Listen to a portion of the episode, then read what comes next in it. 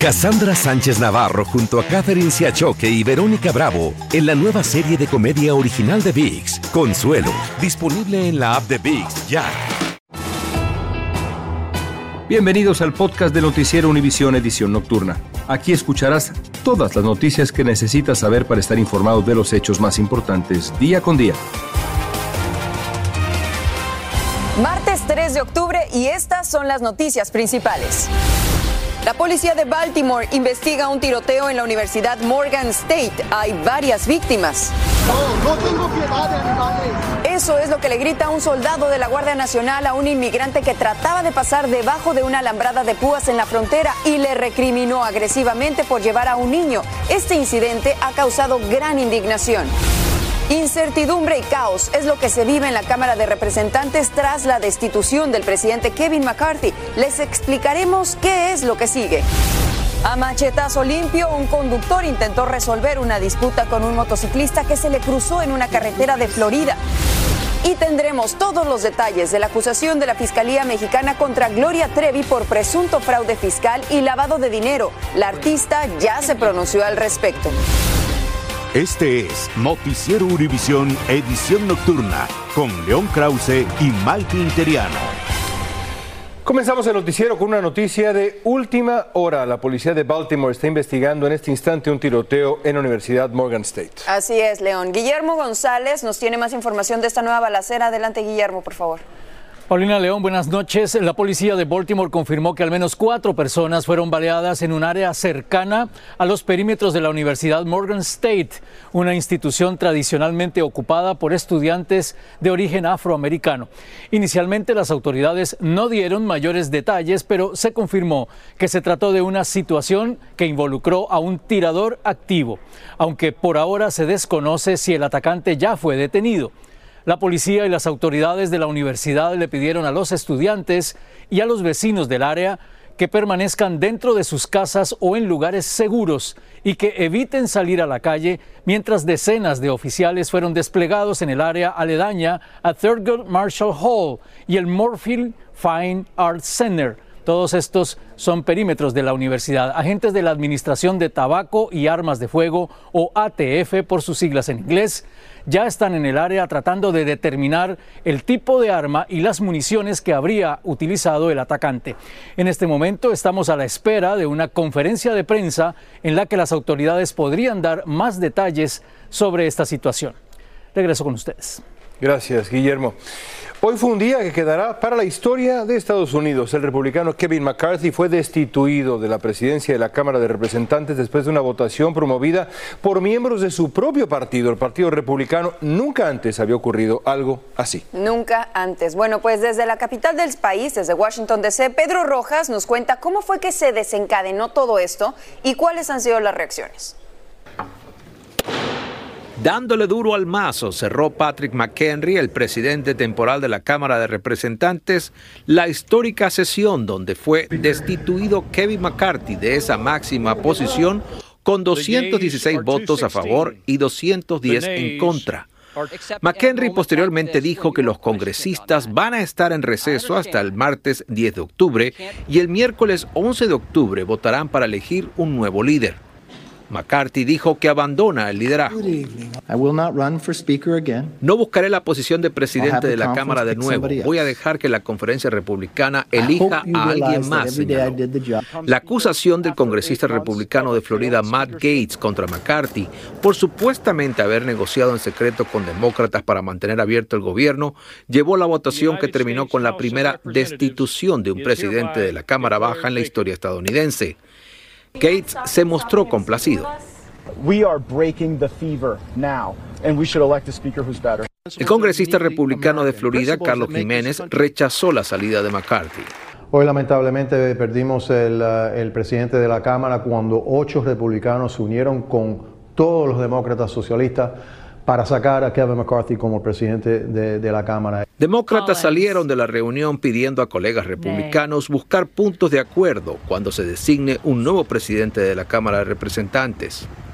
To break from the extremists in the chaos Rompan con los extremistas, terminen con el caos y el mal funcionamiento, dijo el líder minoritario Hakeem Jeffries. Por ahora, los congresistas republicanos Jim Jordan de Ohio y Steve Scalise de Luisiana, entre otros, se perfilan como potenciales aspirantes a presidente de la Cámara de Representantes. La Casa Blanca también reaccionó a la destitución de McCarthy y dijo que espera que el liderazgo republicano elija un nuevo presidente de la Cámara de Representantes para trabajar con este importante poder del gobierno. Regreso con ustedes. Bueno, ¿y qué sigue ahora tras la histórica destitución de Kevin McCarthy? El republicano por Carolina del Norte, Patrick McHenry, fue nombrado presidente interino hasta que se elija al nuevo líder de la Cámara Baja. El nombre de McHenry estaba en una lista que McCarthy debía entregar en caso de una vacante, pero McHenry, es importante, tendrá atribuciones limitadas. Solo puede decretar receso en la Cámara, iniciar una sesión, reconocer las nominaciones presidenciales de funcionarios públicos. Los ocho republicanos que votaron hoy de manera histórica para destituir a su líder fueron Andy Biggs de Arizona, Ken Buck de Colorado, Tim Burchett de Tennessee, Eli Crane de Arizona, Matt Gates de Florida, líder de todo este asunto en muchos sentidos, Bob Good de Virginia, Nancy Mace de Carolina del Sur y Matt Rosendale del estado de Montana. Vamos a cambiar de tema porque ocurrió una fuerte agresión verbal de parte de un soldado de la Guardia Nacional hacia un migrante en la frontera. Un video muestra a este uniformado insultando al indocumentado y reclamándole por llevar a un niño con él. Mi compañero Elian Sidan nos presenta las imágenes y también los detalles de este hecho que ocurre en medio de un aumento de las denuncias de maltrato de agentes hacia inmigrantes que están cruzando la frontera. No, no tengo piedad de animales. ¿Por qué mandas a Este es el momento en el que un guardia nacional de Texas le grita a un inmigrante mientras trataba de pasar por debajo del alambrado de púas en la frontera entre Estados Unidos y México. Fue grabado por testigos el 28 de septiembre y las imágenes, además de generar indignación, levantan dudas sobre el proceder de la Guardia Nacional. ¿Por qué? Es aquí cuando el uniformado confronta al migrante quien se encontraba boca abajo en el suelo, debajo del alambrado a las orillas del río Bravo. ¿Qué te pasa? Esta es la voz de una mujer quien claramente condena lo que estaba viendo frente a sus ojos. En las imágenes también se ve a una mujer con un niño en brazos justo al lado del oficial en suelo estadounidense, mientras que del lado mexicano, una mujer y un hombre con una pequeña en brazos observan lo que estaba sucediendo. El presidente de México, Andrés Manuel López Obrador, habló sobre la crisis migratoria. Señaló que al menos 6.000 personas están entrando al sur de México diariamente y que esta semana 10.000 migrantes llegaron a la frontera entre Estados Unidos y México cada día. Por otra parte, también la identidad del uniformado al momento no ha sido revelada y Noticias Univisión contactó a la Guardia Nacional para pedir una declaración, pero al momento no hemos recibido ninguna respuesta. Regreso con ustedes al estudio. Gracias, Elian, por este reporte. Miren, lo que van a ver a continuación en sus pantallas son las imágenes de un cruce masivo de inmigrantes por la frontera en Ciudad Juárez, en Chihuahua, en México. Ahí las tienen en su pantalla. A pesar de que hay más vigilancia y mayor riesgo de deportación, cientos de familias inmigrantes siguen llegando a diario a diferentes puntos de la frontera sur estadounidense tras agotadoras caminatas llevando a los niños sobre los hombros. Un migrante venezolano corrió a esconderse entre las ruedas del tren en el que había viajado hasta Coahuila cuando agentes migratorios mexicanos obligaron a varios migrantes a bajar de los vagones. Pero antes de que pudiera salir de su escondite, el tren echó a andar y a partir de ese momento tuvo que luchar para no caer y morir. Desde San Antonio, en Texas, Marlene Guzmán tiene las declaraciones, son dramáticas. Es el emotivo momento en el que Ronald Hernández se reencuentra con la familia a la que ha acompañado en esta dura odisea. Pensaba que lo- ya te lo tenía migración. Tras pensar que agentes migratorios mexicanos lo habían atrapado durante un operativo en Monclova, Coahuila. De No, golpearon mucho a la gente. Lo que no sabían es que el joven venezolano iba en el mismo tren que ellos, pero venía arriesgando su vida en el trayecto. Cuando nos, nos hicieron correr, que, que pues yo corriendo pues por mi familia, por el niño, me tocó meterme aquí en el chasis aproximadamente como dos horas. Allí. Este venezolano cuenta que al principio solo pensó en esconderse, pero de repente la locomotora comenzó a avanzar. Venía asustado. Venía que pensé que no iba a salir de allí. A pesar del gran riesgo de viajar a la par de las ruedas del tren, por fortuna salió ileso. Aún aterrorizado por lo vivido, su mayor consuelo era poder continuar junto a la familia Aristi, ayudándolos a cargar a Rey hasta el final de su travesía. Me siento muy contento y acordándome de todo lo que sufrí. Después de cuatro días en custodia de inmigración, fue puesto en libertad con un aviso de comparecencia. Ayer por la noche llegó a San Antonio, donde con sentimientos encontrados nos compartió su sentir antes de partir a Miami. Gracias a Dios lo estoy contando aquí y ese miedo de que sentí de morir no, no pasó. Y es que dice llegó a sentir que las piernas y los brazos se le vencían en el camino, pero su fe y sus deseos de llegar le dieron fuerza. Ya no aguantaba más y el tren no detenía, iba a muy, mucha velocidad y la verdad pues no aguantaba. Casualmente la parada que hizo fue la parada que donde ya llegábamos y donde pude correr mucho para encontrarme con mi familia. En San Antonio, Texas, Marlene Guzmán, Univisión. Estás escuchando la edición nocturna de Noticiero Univisión.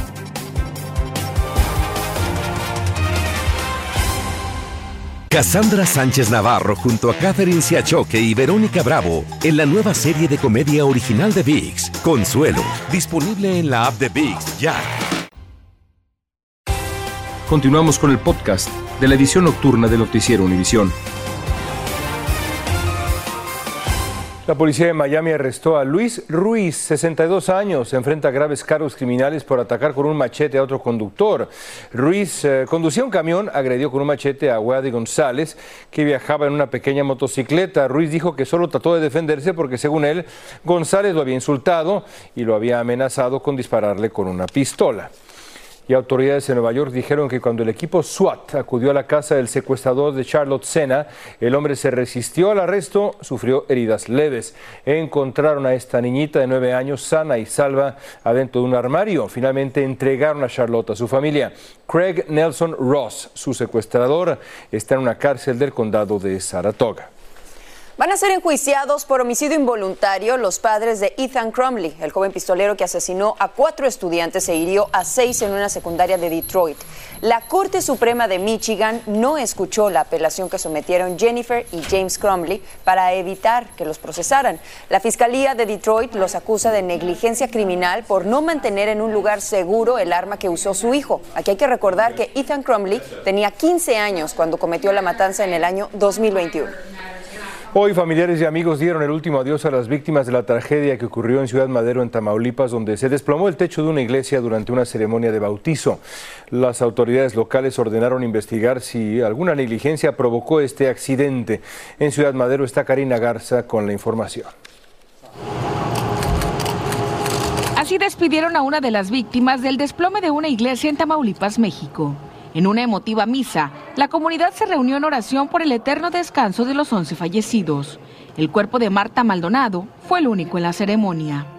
Nos quedamos tranquilos porque estuvo pues en una iglesia celebrando. Marta tenía 42 años, era ama de casa soltera. Sus restos quedaron cerca de una ventana. Era mi tía, pero como mi mamá, mi segunda mamá, así que estuvimos en todo el proceso. Nunca pensé que nosotros fuéramos a pasar eso. El desplome acabó con familias enteras como la de los doctores de Ciudad Victoria, Briana Rodríguez, su esposo Juan Carlos Cárdenas y su hijo Mauricio de 8 años. Las maestras Gisela Ruiz y Marta Pérez murieron acompañadas de Ana Victoria Ibarra y Normedit Pérez Ruiz. Sus compañeros y alumnos les dieron el último adiós en una ceremonia íntima. Poco a poco siguen recuperando de entre los escombros artículos religiosos como esta pileta, en la que habían bautizado a los niños minutos antes de que el techo les cayera encima. Uno a uno están siendo despedidos por sus seres queridos. También nos unimos en el dolor de todas las familias que están pasando por nuestra misma situación.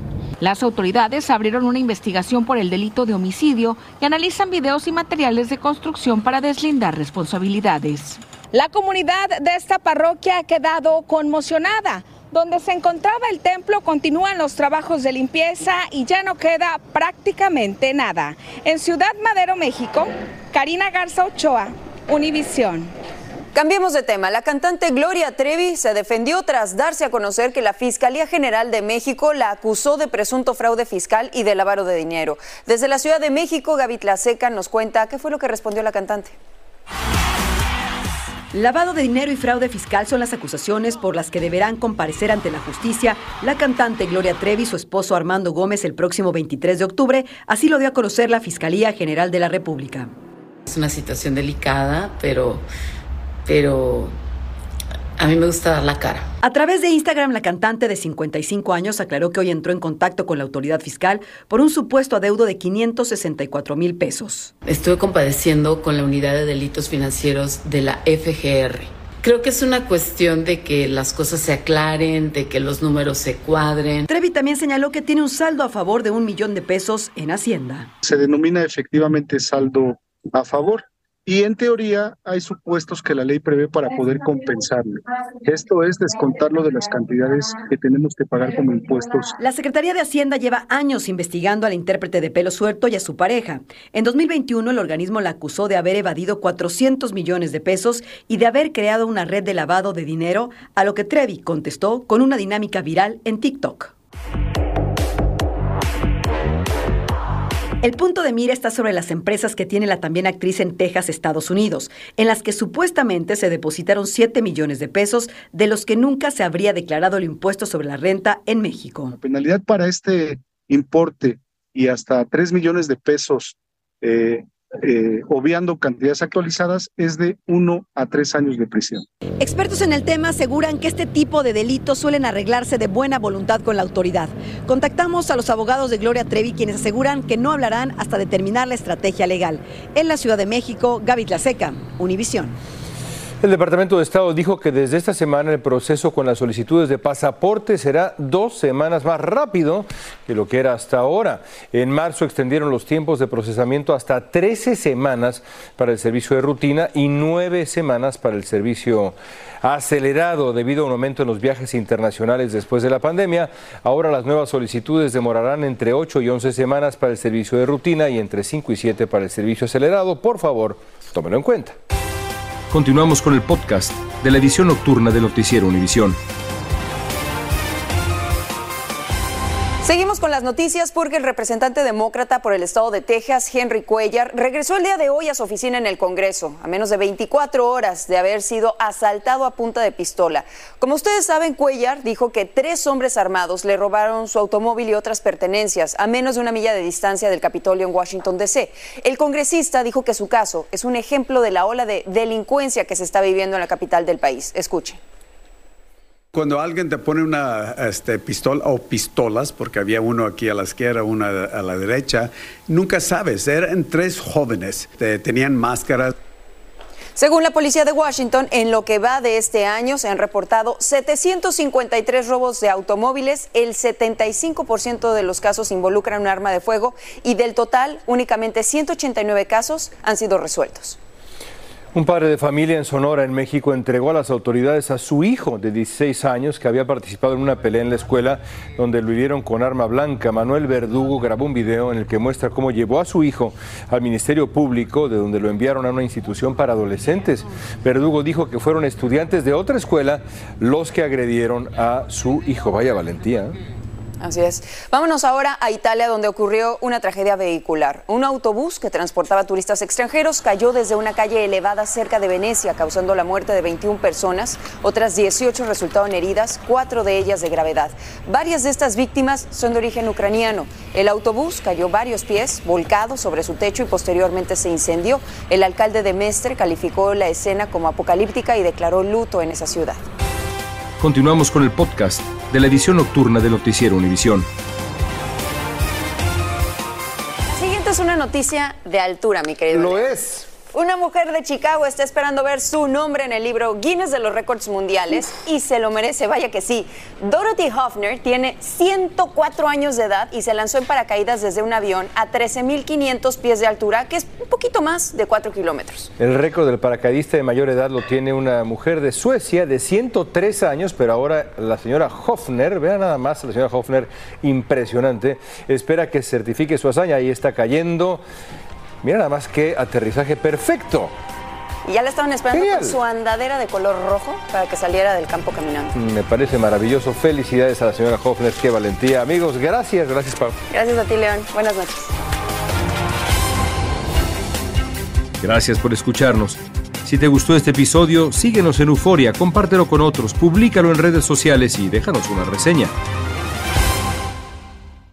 Cassandra Sánchez Navarro junto a Catherine Siachoque y Verónica Bravo en la nueva serie de comedia original de VIX, Consuelo, disponible en la app de VIX ya.